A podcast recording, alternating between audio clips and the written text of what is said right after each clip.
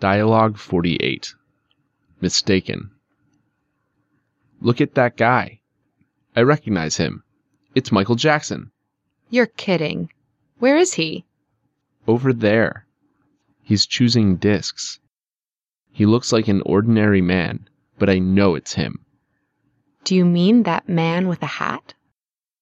No. I suppose he's too old. That one is holding a stick.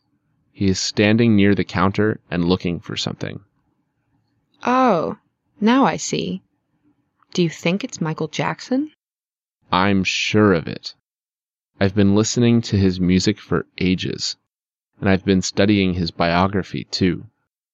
I know his gestures and mannerisms. No doubt it's him.